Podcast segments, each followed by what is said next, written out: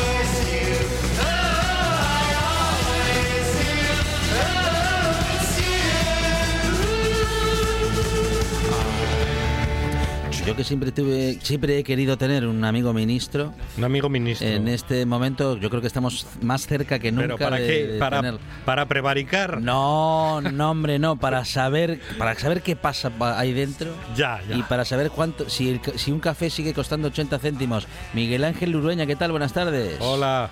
Hola, buenas tardes. Miguel Ángel es doctor en Ciencia y Tecnología de los Alimentos, también responsable del blog Cominolas de Petróleo, www.cominolasdepetróleo.com y también autor del libro eh, Que no te líen con, la, con los alimentos, que no te líen con la comida, Miguel Ángel. Em, bueno, como decíamos, eh, ha estado Miguel Ángel eh, en el ministerio, de pie todo el mundo, por favor. ¿Qué tal? ¿Está, limpio? ¿eh? ¿Está limpio el ministerio? Esa frase entrando en el ministerio suena un poco a la de quieto todo el mundo. Sí, uy, sí, sí, sí, no, Eran otros tiempos. Sí, sí, afortunadamente. Eso es. Ah, bueno, mm, justamente, bueno, vamos a completar ¿eh? un poquito toda esta, esta broma inicial, y es que el pasado lunes Miguel Ángel fue invitado para participar en unas jornadas organizadas por la Agencia Española de Seguridad Alimentaria, con motivo justamente de la celebración del Día Internacional de la Seguridad Alimentaria en el Ministerio de Sanidad, Miguel Ángel. Claro, la, la seguridad alimentaria y también nuestra percepción sobre ella. Así es, el pasado lunes se celebraba este día y desde la Agencia Española de Seguridad Alimentaria, que además este año celebra su vigésimo aniversario, pues quisieron celebrarlo organizando un evento donde participaban pues algunas personas relacionadas con la seguridad alimentaria, entre ellas pues el presidente de la propia Agencia Española de Seguridad Alimentaria, la subdirectora, eh, el director general de Industria Alimentaria del Ministerio de Agricultura, el presidente de la Confederación Española de, Consumidores y Usuarios. Y bueno, pues ahí estaba yo también. Y eh, se celebraron dos mesas redondas, en, las, en una de ellas tuve el placer de participar como estamos en esta situación de pandemia, pues no había público, pero bueno, se emitió a través de internet en directo y, está disponible también para, poder ver el vídeo. Y, bueno, pues ahí hablamos un poco de, pues de la situación actual en, la, en, seguridad alimentaria, de cómo estamos, de, de qué es lo que hace la Agencia Española de Seguridad Alimentaria, de cuál es la percepción del consumidor, de cómo se deben transmitir los mensajes. Y bueno, pues si os parece hoy podemos hablar un poco de esto, acercándolo un poco a, lo que es la realidad del día a día, porque claro, en estos eventos a veces mm, se cae un poco desde mi, en mi opinión, eh, pues de hablar de, de cosas un poco alejadas de lo que es el día a día, alejadas en el sentido de eh, poco eh, difíciles de interpretar por el, por la persona de a pie, me refiero, porque claro, eh, pues se habla a veces de cosas eh, en el ámbito muy profesional, eh, con lenguaje a veces difícil de comprender. Y bueno, pues mi papel en esta mesa redonda era precisamente hablar de, esa comunicación de cómo trasladar todo eso eh, para hacerlo comprensible a, pues eso, a las personas, a la sociedad, vaya. Eso es. Bueno, Miguel Ángel, eh, y, a veces eh, cuando hablamos de seguridad alimentaria, eso lo hacemos, o, bueno, lo hacemos o lo hacéis, los que sabéis, demasiado alejados de, bueno, en fin, de, de, lo más masivo, ¿no? O de lo, del mensaje masivo, de ese que tiene que llegar a cuanta más gente mejor. Claro, el problema es que hay mucho ruido a la hora de informarnos. bueno, siempre lo decimos aquí en este espacio que hay pues mucha información, pero no toda es rigurosa, ni mucho menos.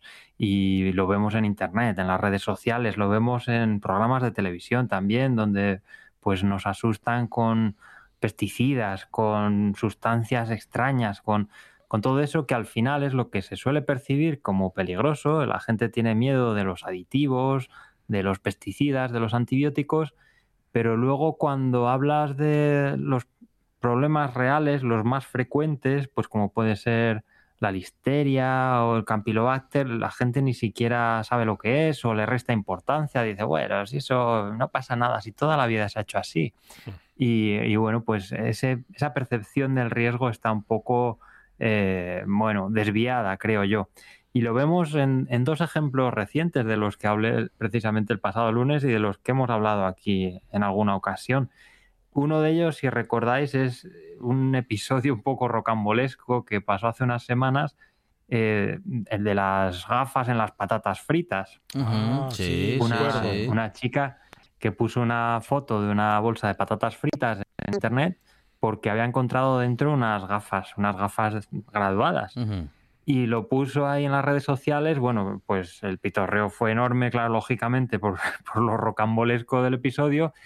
Pero lo más sangrante es que la propia empresa se lo tomó un poco a cachondeo, o bueno, así pareció. Eh, en lugar de transmitir un mensaje de, bueno, pues esto eh, ha sido un error, lo sentimos o vamos a solucionarlo, lo que sea, pues intentó quitarle hierro al asunto diciendo estas son las gafas de Manolito que se le han caído, qué bien que ahora Manolito ya puede ver que ha encontrado sus gafas. Bueno, pues aquí creo que cayó en un error estrepitoso porque, bueno, pues es un caso muy grave de no por sus consecuencias, sino por por lo que evidencia, que es que hay graves fallos, en, o, bueno, hablamos siempre desde la presunción, eh, a raíz, eh, a, tenor de lo que parece por, por todo lo que ocurrió.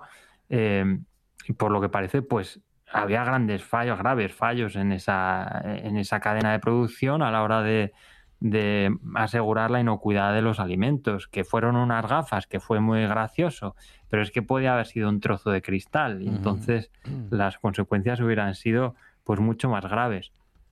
Otro ejemplo de esta pasada semana, eh, un titular que decía una señora ha sido detenida en Vizcaya por elaborar quesos eh, frescos en su casa y venderlos a establecimientos para su venta y venderlos a otras personas también, sin ningún tipo de control eh, sanitario. Compraba leche de forma, mm, eh, bueno, de, forma fraudulenta, sin ningún tipo de control.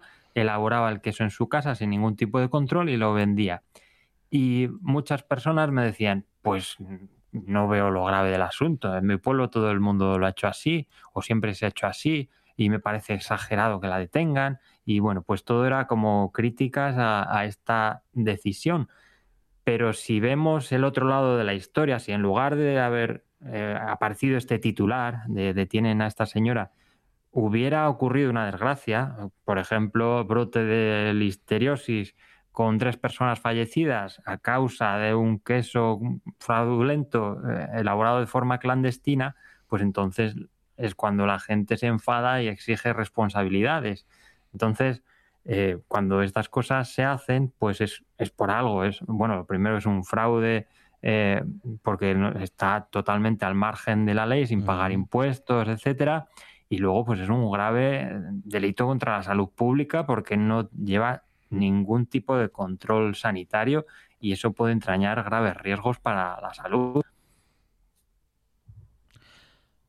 Ahí nos hemos quedado sin la comunicación. Miguel. Ahora, ahora sí, te hemos... Sí, sí, ahora, ahora, sí. Miguel, sí. sí, te hemos recuperado. Sí, no, pues eso, que decía que, bueno, pues en estos casos eh, se toman medidas para evitar eh, que ocurran desgracias y a veces no se entienden estas medidas. Es que el control de la seguridad alimentaria y la prevención en general pues a veces es un trabajo muy desagradecido, porque cuando estás avisando de lo que puede pasar y estás diciendo, mira, hay que hacer esto, por ejemplo, hay que ponerse el casco para ir en la moto, que si tienes un accidente te puedes matar. Eh, ah, exagerado, si yo siempre he ido sin casco y nunca me ha pasado nada. Y cuando pasa, dicen, uy, la culpa es tuya, que no me has dicho nunca nada, ¿por qué no me has dicho que me tengo que poner casco?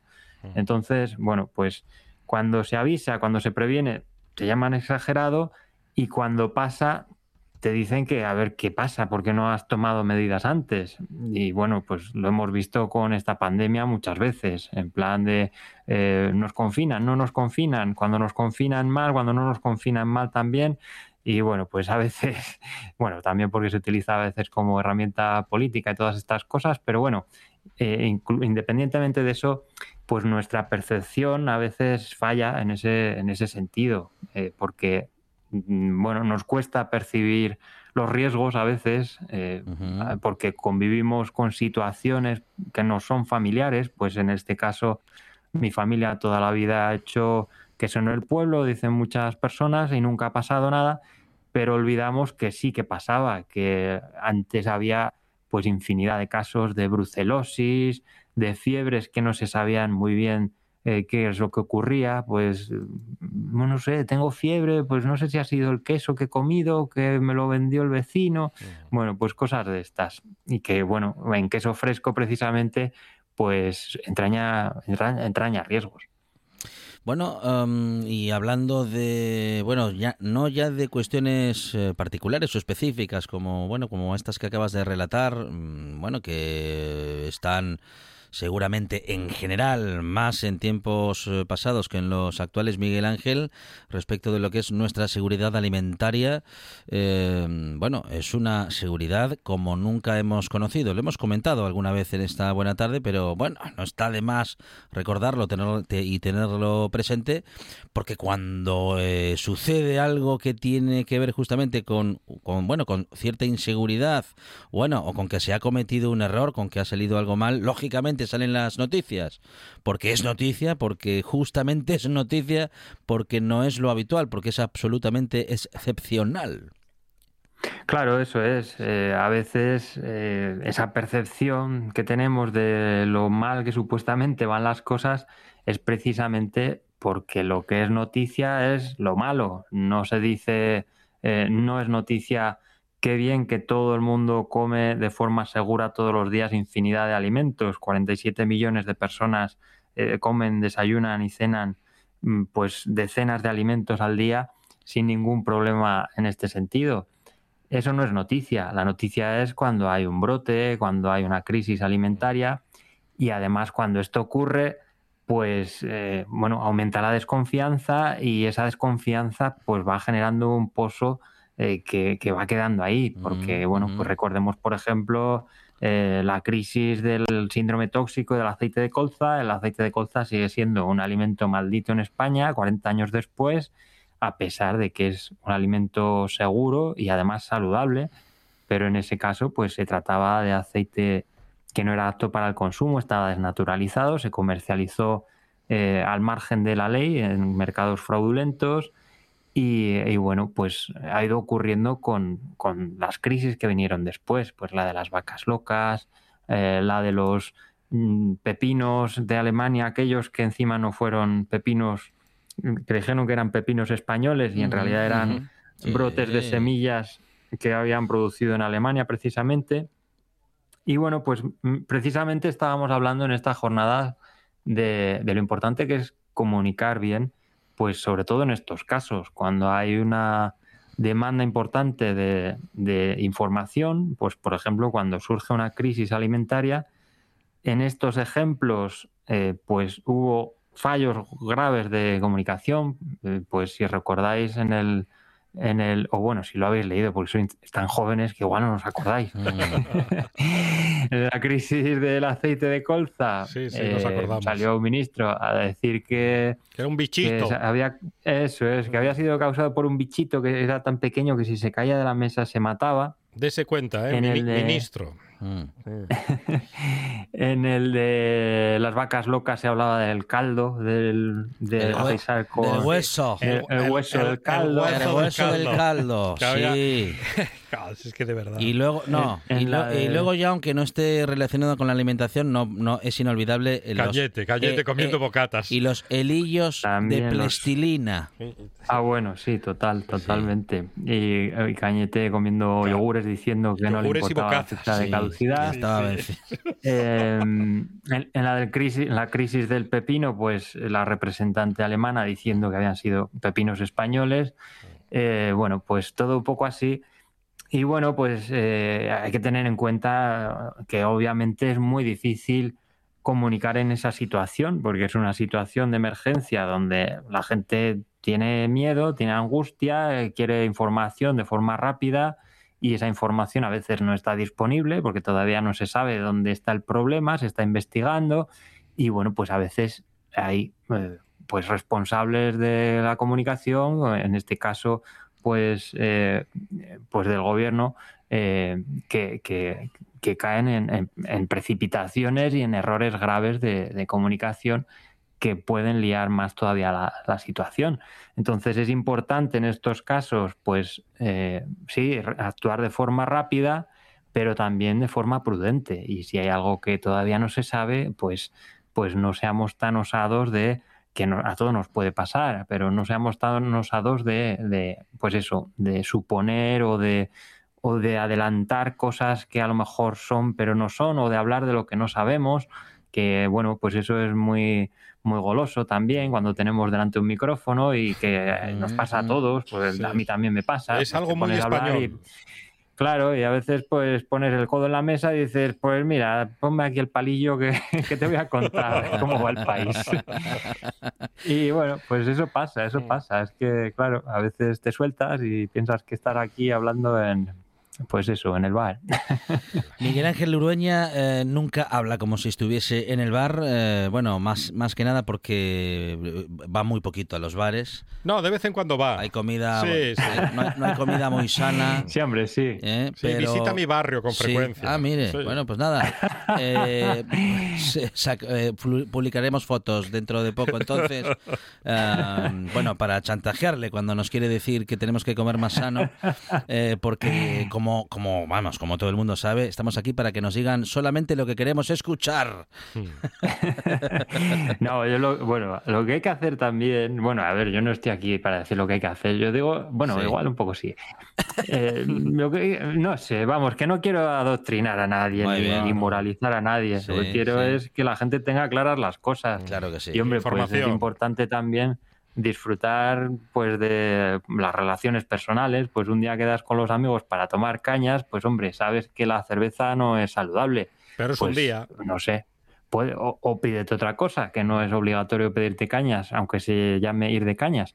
Pero que si lo haces un día puntual y puedes y te lo permite tu salud y, no pasa nada, y, bueno, pues lo disfrutas un día sin pasarse, sabiendo que es malo. Ahora, eh, también es malo pues martirizarse eh, pues mira, eh, he comido una tarta y qué mal me siento eh, y tengo que ir ocho días al gimnasio ahora y, seguir la dieta de la piña para compensar. Pues eso es, eso es lo malo, el obsesionarse también, o sea, ni tanto ni tan calvo, pues seamos un poco sensatos teniendo, pues eso, teniendo claras las cosas, que el problema principal pues no es que nos vendan galletas, no es que tomemos cerveza. El problema es que pensemos que comer galletas, que nos vendan las galletas diciéndonos que son muy buenas o que tomemos cerveza pensando que, que es buena para el corazón. Ese es el problema. Miguel Ángel Lurbeña, doctor en Ciencia y Tecnología de los Alimentos, recién llegado del Ministerio y también responsable del blog Cominolas de Petróleo, autor de Que no te líen con los alimentos, que no te líen con la comida. Con la comida, con la comida. Con la comida, con la comida. Miguel Ángel, gracias, un abrazo. Un abrazo. Muchas gracias, un abrazo. Una de vinilos al ajillo, dos de micros al cabrales, tres de cables afogados. Oído cocina. Carlos Novoa se cuela en las mejores cocinas del país Astur. De lunes a viernes, a las 11 de la noche, Oído Cocina con Carlos Novoa. Esto es RPA, la radio autonómica de Asturias.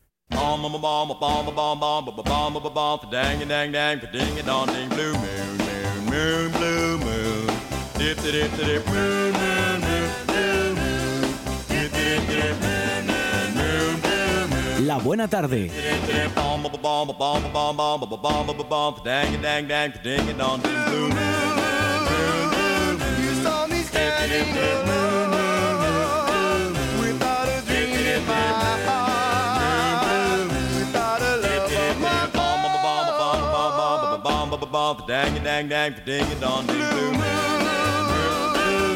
Yo que creía que iba a comer ensaladilla rusa hoy. Eh, hoy no. Eh, para la- mañana. Mañana. No, para la próxima semana. Cefe Rodríguez, ¿qué tal? Buenas tardes. Hola, Cefe. Muy buenas, Alejandro. Buenas, buenas, Monchi. ¿Qué tal, Arancha? ¿Cómo estáis? ¿Qué tal? Oye, felicidades para ti también con esos 15 años de RTPA, que tú Sí. también formas parte de esa, de esa Claro, historia. ¿Cómo ¿eh? no? Felicidades también a vosotros, hombre, chicos. ¿Qué tal? Felicidades a vosotros. Muchísimas ¿Cómo pasa el tiempo, gracias. eh? ¿Cómo? ¿Cómo pasa el tiempo, eh? Ah, sí, sí. que sí, de sí. pronto son años. 15, 15 años. Me acuerdo cuando empecé en la TPA hace 7 años. Sí. Sí. bueno, sí, en el 2014. Sí. Yo, madre mía, madre mía, madre mía, cómo Mía. pasa el tiempo y no nos damos Eras, cuenta. eras menor de edad, de hecho, cuando empezaste, ¿no? Sí, no, no. Ah, Tenía- tenía 13 años, Tuve que, llevar, tuve que llevar el justificante de mi padre y mi madre. Claro, claro. De- de- le, le permito cocinar en público, ¿no? Pero sigue igual, Cefe. Es que Cebe está congelado. Tiene un pacto con el diablo, Cefe. Sí, sí, sí. Oye, Monchi, espero que dentro de unos años eh, puedes volver a decir eso, porque eso será, co- será muy bueno. Muy bueno, será Segurísimo, muy bueno. Sí. Es muy bueno y empieza por C. Sí, sí. es Bueno, muy no. Es- escucha, no os hagáis tan amigos que el Sí. próximo miércoles vais a competir aquí. Enemigos íntimos la Eso próxima es, semana. por la ¿eh? mejor ensaladilla de Asturias. Ensaladilla si, rusa. si lo llego a saber, no, si lo llego a saber, no, bueno, si pudiera haber ido, llevaba la ensaladilla que hizo mi madre ayer. No, no, eso no vale. No, pero eso- no, eso no. es trampa. No, pero entonces ganaría su señora madre. con la ensaladilla de mi madre. Ganaría su señora madre, entonces. No, no puede ser. Cefe, no puede ser. Oh, bueno, bueno, quién sabe, quién sabe si el próximo miércoles igual es de un amigo mío, o Sí. una amiga, o de mi madre, mi padre o de mi abuela, Ah, sabe. Eso- no, pero nosotros cre- igual no lo voy a hacer yo. nosotros creíamos en creíamos en su honestidad. Ya, es verdad, es verdad. Porque fíjate que yo esa falta de honestidad la, la- vamos, la sospechaba en Monchi, que, le, que dije, dije, seguro, Pero vaya. seguro que la compra, bien. la que la compra en el supermercado. No, le, no, la le voy a pone un trocín de pan en el platín Claro. y dice, la, la acabo de hacer. La voy a yo, hacer. yo, además se lo dije a él fuera de micrófono. ¿eh? Sí. Dije, a que, uy, perdón, Juan, que me cargo el micrófono. Digo, ya verás cómo se la compra en el super y no la hace. No, pero no, no, no, no, la hago, la hago. La va a hacer, la va a Muy hacer. bien. Mira, Mira, mira, Arancha, es que como a mí me gustan los retos, Alejandro, me, eh, vamos a hacer ensaladilla y como, a ver, no quiero volver a perder otra vez, que ya perdí con la tortilla, no quiero perder con la ensaladilla. Qué presión. Entonces, tengo mucha presión, sí, la verdad que sí. Voy a hacer, voy a, bueno, ya lo veréis. No voy a desvelar nada, pero es que, eh, Arancha, te voy a dejar con la boca abierta. Ya lo verás, Ostras. ya lo verás. A mí. ¿Cuándo? ¿Ahora? ¿Ahora o la el próxima? próximo miércoles, el Ah, el próximo próximo miércoles. miércoles. El próximo miércoles aquí en RPA. pero ya en está- la buena tarde. Ya está haciendo trampa, Cefe. Sor- Ya, ya, ya. Bueno, sorpresas, em, cosas inesperadas, eh, Ensaladillas ensaladillas rusas, de- soviéticas. Sí, sí, a- bueno, pues eh, a ver, eh, a ver, A ver. Y bueno, e ingredientes sorprendentes Sí, también. pe- pero hoy, hoy tenemos otra historia. Hoy tenemos eh, sopa fría, Cefe. Hoy vamos a algo beberle, algo, algo que no se pueda beber. Muy bien. Yo lo llamo el refresco del verano. Muy bien. Oh. Calimocho. para mí es, eh, bueno, lo tomo todo el año, pero en el verano es donde mejor entra. Sí. Un buen gazpacho Ah, o un buen salmorejo. Ah, ah, gazpacho, Salmorejo salmorejo. y gazpacho. Muy bien. A ver, Con calimocho. Con calimocho. Cefe, eh, pronúnciate. ¿Tú eres de gazpacho o de salmorejo? sí. Eh, mira, yo soy más de salmorejo. Yo soy más de salmorejo. Me gusta eh, que sea esta sopina que tenga más, con más cuerpo, con más textura. No sé, a mí siempre me gustó más el salmorejo que el gazpacho. Ya se arancha que tú eres más de gazpacho y si te das cuenta, en la encuesta que yo hice en Instagram, Sí, mira, estoy mirando ahora mismo, tengo 475 salmorejos sí. Y 140 gazpachos. Ay, Nah, ni idea, ni Ah, idea. Gana el salmorejo. En Instagram ganó el salmorejo, Arancha. Bueno, ningún chicos, problema, Arancha ¿de qué Nieto. Viva Córdoba. Pertenecemos a una selecta minoría. Bueno, pero, pero y tan minoría, porque sabéis el resultado, me, me duele decirlo, porque yo soy de soy gazpachera. Sí. Eh, en el Twitter de La Buena Tarde, Sí. Gana el salmorejo. pero por un 100%. O Claro, sea, prácticamente. Que nos gusta comer de cuchara. sí, sí, sí, el gazpacho Claro. no, ¿eh? Claro. Es que el pepino repite. Eso Entonces es. Ya, con eso ya... El pepino es una porquería, alguien tiene que No, decirlo. no. pero bueno, no, Al pero, nivel del apio está. Pero a ver, también la, eh, la morcilla repite y aquí Sí. todo el mundo come fabada. Pero o sea me va- que no me me, va- vale esa me excusa. va a comparar. no me vale esa excusa. Oye, eh, Monchi, donde esté una buena morcillina, Oh. una morcillina eh, ay. rica, Oh, jugosina. Sí, sí, sí, eso ¿Para es. qué vale un pepino? Un pepino. pepino no vale para nada, no vale un pepino. Ya lo dice el refrán, ya Claro. lo he dicho. Sí, Además, sí, todo sí. sabe a pepino. Tú le echas pepino a la ensalada y ya estropeaste la ensalada.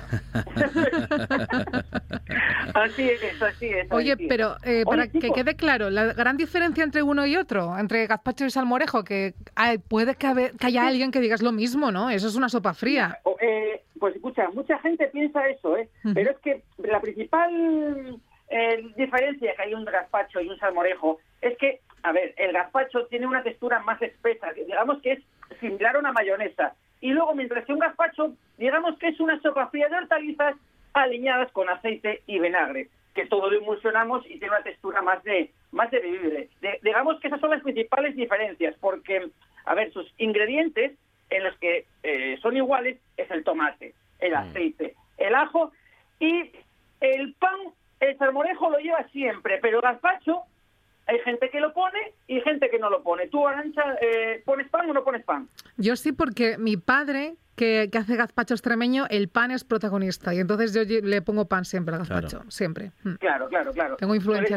Yo, por ejemplo, a mí el, el- el gazpacho me gusta lo que es el, el tomate con el aceite, el ajo, el pepino, vinagre. Sí. No le suelo echar eh, aceite, pero entiendo que mucha gente, por ejemplo, como tú, tu familia, y el 80% de las casas le ponen un poquito de un poquito de pan. Sí. Claro, al gazpacho le añadimos lo que habíamos hablado antes, junto con el tomate, el aceite, el ajo y el pan, pues pepino, pimiento verde o rojo y un poquito de vinagre. A continuación vamos, os voy a dar los listados, pero estamos hablando un poquito primero de, de las diferencias. Y digamos que el salmorejo lleva mucha más cantidad de aceite que el gazpacho. La diferencia con el gazpacho es que esta lleva, eh, lleva vinagre en vez de tanto aceite.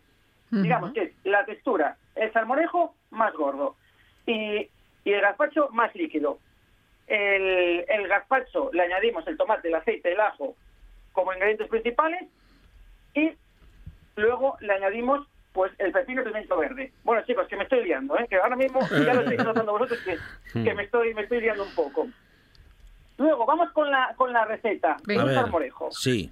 Mirad, lo que necesitamos es un kilo de tomate, 200 gramos de pan, dos dientes de ajo, Sí.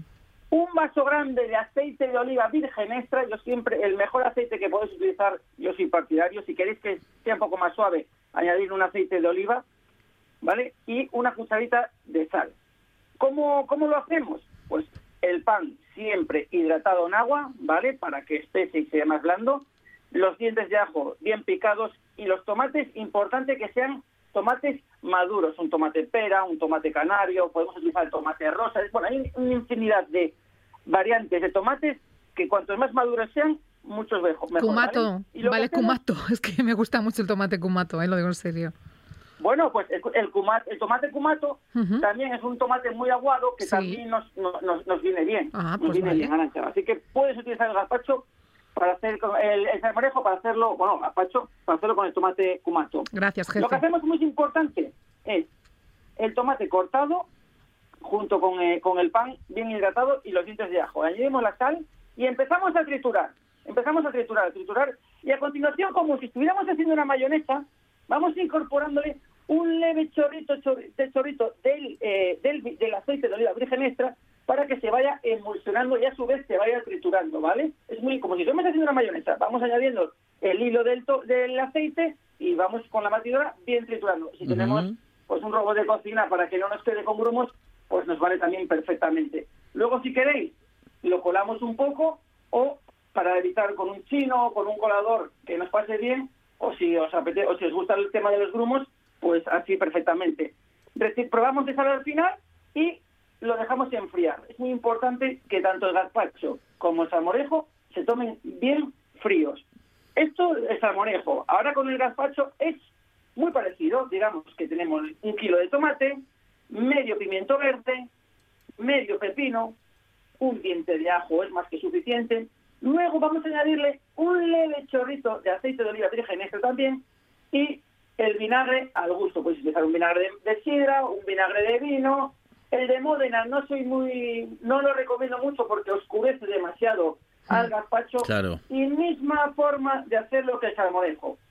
Hidratar un poquito el pan, añadírselo junto con el resto de hortalizas, añadimos el aceite y el vinagre y lo trituramos todo bien hasta conseguir una textura más bien ligera. ¿Qué pasa si nos queda muy gordo? Pues le añadimos, le añadimos un poquitito de agua y de esa manera hacemos que nos quede mm, el gazpacho más ligero. Eso sí lo que recomiendo, que el gazpacho lo colemos, ¿vale? Que nos quede bien fino y sin ningún tipo de grupo de tomate, nada, que sea muy bebible, que sea pues como si fuera un refresco. Muy bien, muy bien. Bueno, fantástico, ¿eh? Para terminar, claro, sí. sí, se puede tomar así, pero ¿con qué lo podemos acompañar? Con una tosta de humus. Yo, ¿eh? Ajá, bueno. Sí. Bueno, yo, para mí, a mí me encanta tomar gazpacho con una tosta de humo. Con jamón. con jamón. Ahí está, Monchi, ahí está. Yo es que no como jamón, por eso. Pero ¿cómo no va a comer Que no como jamón. También picadillo, un huevín cocido. Y sobre todo, bueno, huevo cocido va. Sí un chorritín de aceite virgen extra para que se mezcle y nos aromatice aún más nuestro gazpacho y salmorejo. Muy bueno, muy bueno, bueno. Mm. Recetas muy fáciles eh, y, bueno, sobre todo muy sanas. Veraniegas. Eh, veraniegas, pues eh, refrescantes, ¿eh? Y también, bueno, pues como decimos, muy sanas, que nos ha acercado Cefer Rodríguez, nuestro chef, en esta buena tarde. Que, bueno, si todo va bien, la próxima semana tendremos una, bueno, tendremos aquí su versión de la ensaladilla rusa y, bueno, pues veremos... Y la mía, que va a ser soviética. Eso es. Y la de la, ensaladilla de la URSS. Que es, que es, anterior a los últimos cambios eh, fundamentales en la historia del continente. Bueno, cuidado que tú dijiste que igual te animabas, ¿eh? Ah, es verdad. para llevarte doble título. que hagas debería. la verdad es que debería. Debería, debería. Sí, ¿no? Bueno, a ver, a ver si... Bueno, bueno, a ver, a ver, veremos. Cómo, a ver cómo va la cosa. Yo no voy a comer el próximo miércoles, aviso. ¿eh? Cefe, muchas gracias. Un abrazo. Muchas gracias, chicos. Chao. Un abrazo y buena tarde. ¿Quieres conocer Asturias huyendo de los tópicos? ¿Quieres viajar en el tiempo y vivir las grandes aventuras de la historia? No lo dudes, hoy es un buen día para viajar. Un buen día para viajar. Los sábados y domingos de 8 a 10 de la mañana. Un buen día para viajar con Pablo Vázquez en RPA.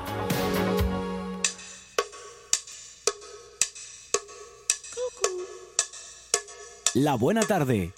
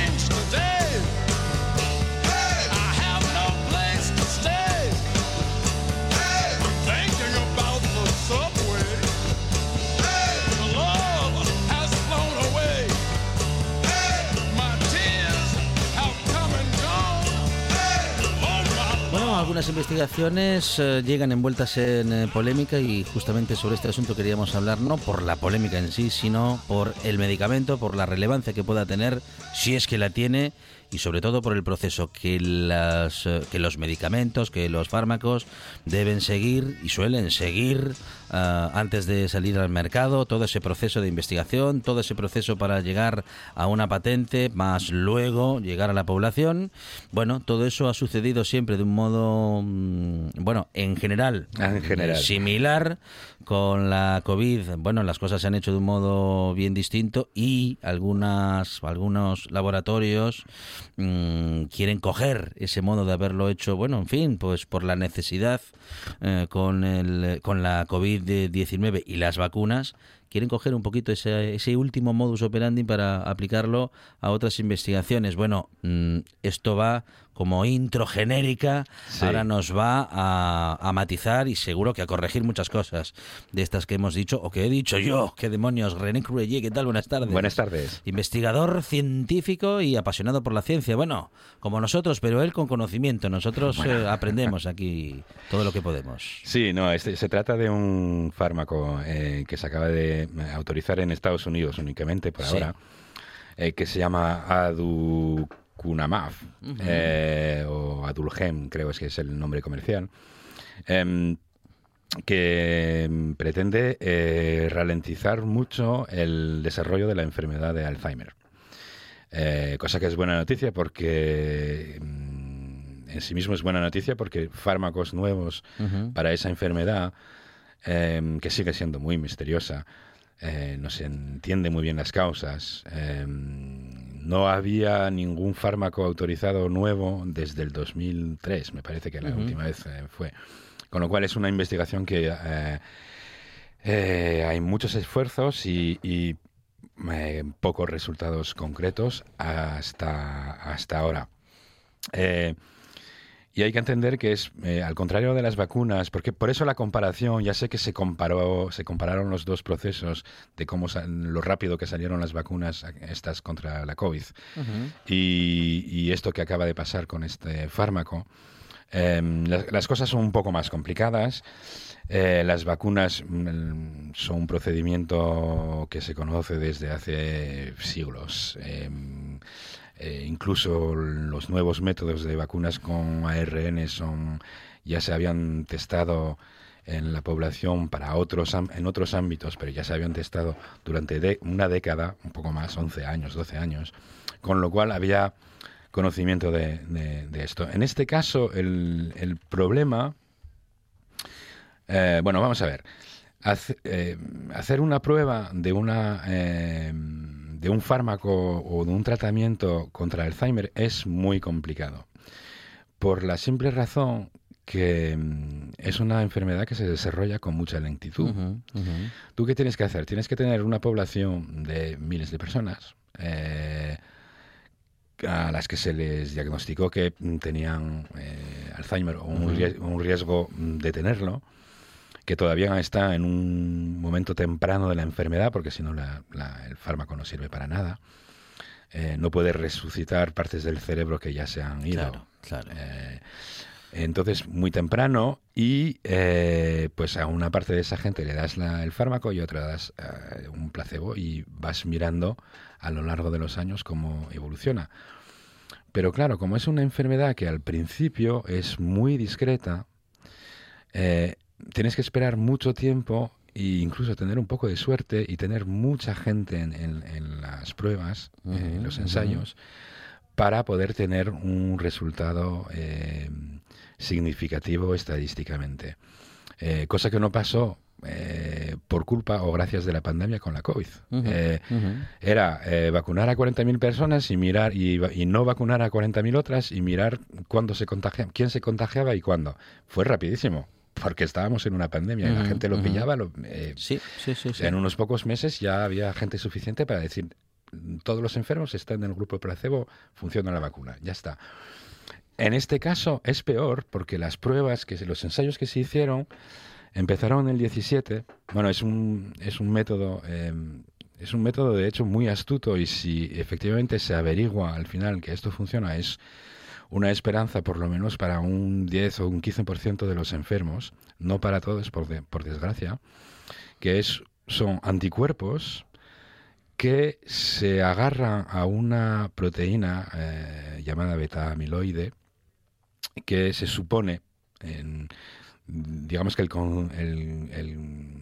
la hipótesis consensual es que Alzheimer mm, se produce cuando el cerebro y las células nerviosas ya no son capaces de eliminar esa proteína que es un residuo de su actividad normal. Y entonces esa proteína, eh, proteína beta-amiloide se, va, se, va, acumulando en el cerebro y va asfixiando a las neuronas hasta que llega a, destruir parte del, cerebro. Em, pues esos anticuerpos se agarran a esa proteína y ayudan a evacuarla.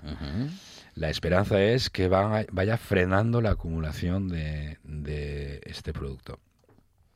Entonces, ¿qué pasó? Que en el 17 se, empezaron, se empezaron los ensayos en fase 3 y a finales de, a mediados del 19, mm, en marzo, em, hubo un estudio por matemáticos y médicos independientes que miraron los datos y dijeron, mira, tío, eh, es que con estas esta metodología que tienes, que son bastante pocas personas, claro, es difícil encontrar mucha gente voluntaria para esto, eh, no vais a demostrar nada. Con lo cual, estos, este estudio que estáis haciendo, bien puede ser que salga positivo o negativo, bien puede ser que salga negativo y que la, droga sí que sea buena, pero vuestro estudio no lo puede demostrar, no podéis seguir así. Eh, y la propia farmacéutica, Biogen se llama, eh, decidió parar el estudio en marzo del 19 y estaba a mediados de, de, acabar. Estaba, sí, quedaban pues cuatro o cinco años antes de que acabara. Eh, decidieron mm, parar los estudios y retirar, y, retirar el fármaco.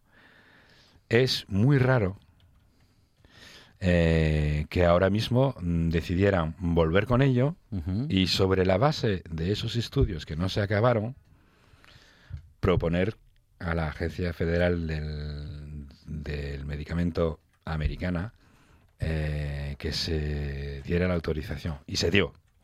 Y eso es un poco la polémica. Es muy diferente de lo que pasó con las vacunas, porque las vacunas sí que acabaron sus ensayos. Y sí que los ensayos fueron muy claros sobre la eficiencia de, eh, de, las vacunas, sobre lo inocuo que, eran, los riesgos que había. eso ya se sabía cuando se, se, entregó al público. Ahora es otra cosa un poco diferente. Es muy difícil de explicar, te lo digo. O sea, mm, que el método eh, sea interesante, eh, pues sí, el hecho de poder fabricar esos anticuerpos monoclonales, se llamen, para agarrar esa molécula que se va acumulando en el cerebro y ayudar a evacuarla, aunque no lo consigas completamente, pero por lo menos en parte, entonces ralentizas mucho en la acumulación de... Que, acaba por ser letal de, ese, esa proteína, es muy interesante. Em, pero que se haya dado la autorización ahora, no, no tanto por lo peligroso que podría ser el fármaco, porque no parece que lo sea tanto. Hay sospechas de algún efecto secundario, eh, pero no hay nada que sea que parezca obviamente muy grave. Pero sencillamente no se sabe si funciona. O sea, para decírtelo claro, hay uno, se hicieron tres estudios en fase 3 que son los estudios con miles de personas. Y uno mm, es inconcluyente, otro eh, concluye que un, el, ralentiza la acumulación de beta-amiloide de un 23% y otro que solo lo ralentiza de un 2%. O sea, dos resultados que son completamente incompatibles uno con otro. De hecho, en el, en el, en el estudio más más positivo, el de 23%, da la casualidad de que eh, el grupo placebo, la gente que no recibió la del fármaco, se puso más grave que el grupo placebo del, del otro. Con lo cual, por contraste, podría ser la razón. Claro. ¿Ves cómo por tener poca gente un accidente estadístico te da falsos resultados? Claro.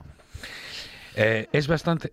Eso es muy raro que se haya aceptado con, esos estudios incompletos. Eso es la primera cosa. Y la segunda es que la Agencia del Medicamento eh, Americana, eh, la FDA, eh, autorizó mediante, a, la condición de que Biogen se comprometiese en mantener un estudio después de abrir a la venta al público, mantener un estudio de eficiencia del fármaco. Con lo cual ellos, ellos mismos están diciendo que no hay prueba suficiente de que es que sirve para algo. Y es prácticamente eh, en este caso, ¿no? Eh, eh, hacer esa fase final de, de la prueba, vamos a decir, ensayo-error o eficiencia, vamos, sobre los pacientes directamente. Sí, entonces lo que usaron, por supuesto, es eso. una vez más, lo, lo más puede que tenga efectos secundarios, hay sospechas que posiblemente los tenga pero no es lo más preocupante. Eh, lo más preocupante es vender la esperanza de un tratamiento claro, claro, del cual no se ha demostrado que funcione. Y que podamos estar aquí hablando, bueno, en esta buena tarde no lo hacemos, pero seguro que en bueno, pues posiblemente en muchos medios de comunicación nos podamos encontrar, ni no digo ya en España, en el mundo, eh, con noticias tales como eh, encuentran un medicamento contra el Alzheimer o Em, bueno, algún algún titular de estos, ¿no? Que nos, esperanzadores, siempre esperados, siempre deseados, pero que bueno, que vamos a celebrar cuando lleguen y que pero que coincidan con la realidad. bueno, que a lo mejor con hechos, que, a, lo mejor coincide, ya te digo, hay esperanzas de que por lo menos un, un poco más de un 10% de la gente que padece esa enfermedad pueda beneficiarse de este de este eh, fármaco, aunque eh, ya te digo, es, es es un poco eh, tanteando, o sea, es un poco adivinar, ¿no? ¿Qué presiones hubo para que esto pase? ¿Por qué está pasando eso? Es, es mm, bueno, podemos hacer conjeturas, pero, pero es muy raro, es, es, es muy extraño.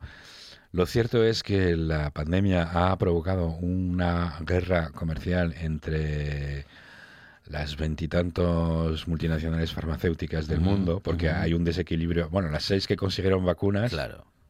están muy por delante de las otras. Entonces las otras están pidiendo que por favor les dejen a ellas también ganar un poco de pasta, ¿no? Puede ser eso. Eh, y, también que sea mm, durante, me corriges si me equivoco, que se ha eh, producido ese desequilibrio durante mm, bueno durante todo este proceso de, investigación también de, la COVID porque se han puesto todos los medios, sobre los que estaban y los que no a esa a este cometido deteniendo un montón de investigaciones por tanto dejando pues eso, eh, vacías de contenido por, y, de, inversión a un montón de investigaciones. Efectivamente, entre ellas Alzheimer. Eh, pero eh, exactamente por la misma razón, esto que acaba de pasar en Estados Unidos es preocupante porque si tienes un fármaco autorizado para una enfermedad que es la el tercero o cuarto problema de salud mundial, o sea, que hay una necesidad para, para un fármaco eficiente enorme, con lo cual es un mercado enorme. Además, cuesta un pastón. O sea, es, es, un fármaco. El tratamiento costaría entre 40.000 y 50.000 euros al año para cada paciente. Eh, ¿Qué pasa? Que mm, esa esperanza va a traer a mogollón de dinero y de inversiones para este fármaco. Y lo va a quitar a otras investigaciones para otros. Mm, para otros eh, enfoques eh, para la misma enfermedad. Enfoques que a lo mejor son más esperanzadores. Posiblemente la FDA americana eh, dijo, mira, tíos, hace 20 años que no encontráis nada, con lo cual si quita dinero a una investigación que mm, parece estar estancada, pues no pasa nada y vamos a favorecer a esta gente. Es posible que yo, yo no estaba en esa reunión, con lo cual sí, sí, no, no lo sé. Conversaciones imaginarias en este caso, ¿no? Especulativas. Eh, pero lo cierto, o sea, no es justo decir que esto em, va a raíz de em, el sistema em, más rápido que se usó para, para las vacunas. Bien. Eh, es, es una situación muy diferente. Yo te digo, las vacunas que se están utilizando, por ejemplo, en Estados Unidos, en Europa, todas han pasado, incluso las que no se utilizan, las chinas y, la, y la rusa, todas han pasado las pruebas y se beneficiaron del hecho que había una pandemia que fue muy rápido averiguar quién se infectaba, quién no lo... Primero, fue muy fácil encontrar mucha peña voluntaria y luego fue muy, muy rápido averiguar quién se infectaba y quién no se infectaba. Con lo cual esas, esas verificaciones, esos, esos ensayos se han hecho de modo completo. Sí se ha acortado un poco el plazo luego entre el momento en que se autoriza y el momento de la venta. se, ha, acortado de unos seis meses que tampoco es tanto. Eh, pero en este caso es, es, mucho peor. O sea, no hay ensayos completados. O sea, no son completos. De hecho, la misma empresa Biogen los había parado ella misma, había retirado el fármaco, ya te digo, en marzo, en marzo del 19, y ahora, sobre la base de esto, vuelve con ello. Lo que dicen ellos es, mira, es que dentro de los grupos de, de los ensayos, que al final eran, yo, si bien recuerdo, 3.000 y pico, casi 4.000, em, hubo gente que mm, recibieron mm, dosis más fuertes, más, más, más potentes del mismo fármaco. Y entonces, si si miras a los resultados, los, datos, los datos que tienen y te concentras solo sobre esa gente que tuvo una dosis más fuerte, mejora el resultado. Eh, entonces eh, dicen, pues mira, eh, vamos a hacerlo con dosis más fuerte.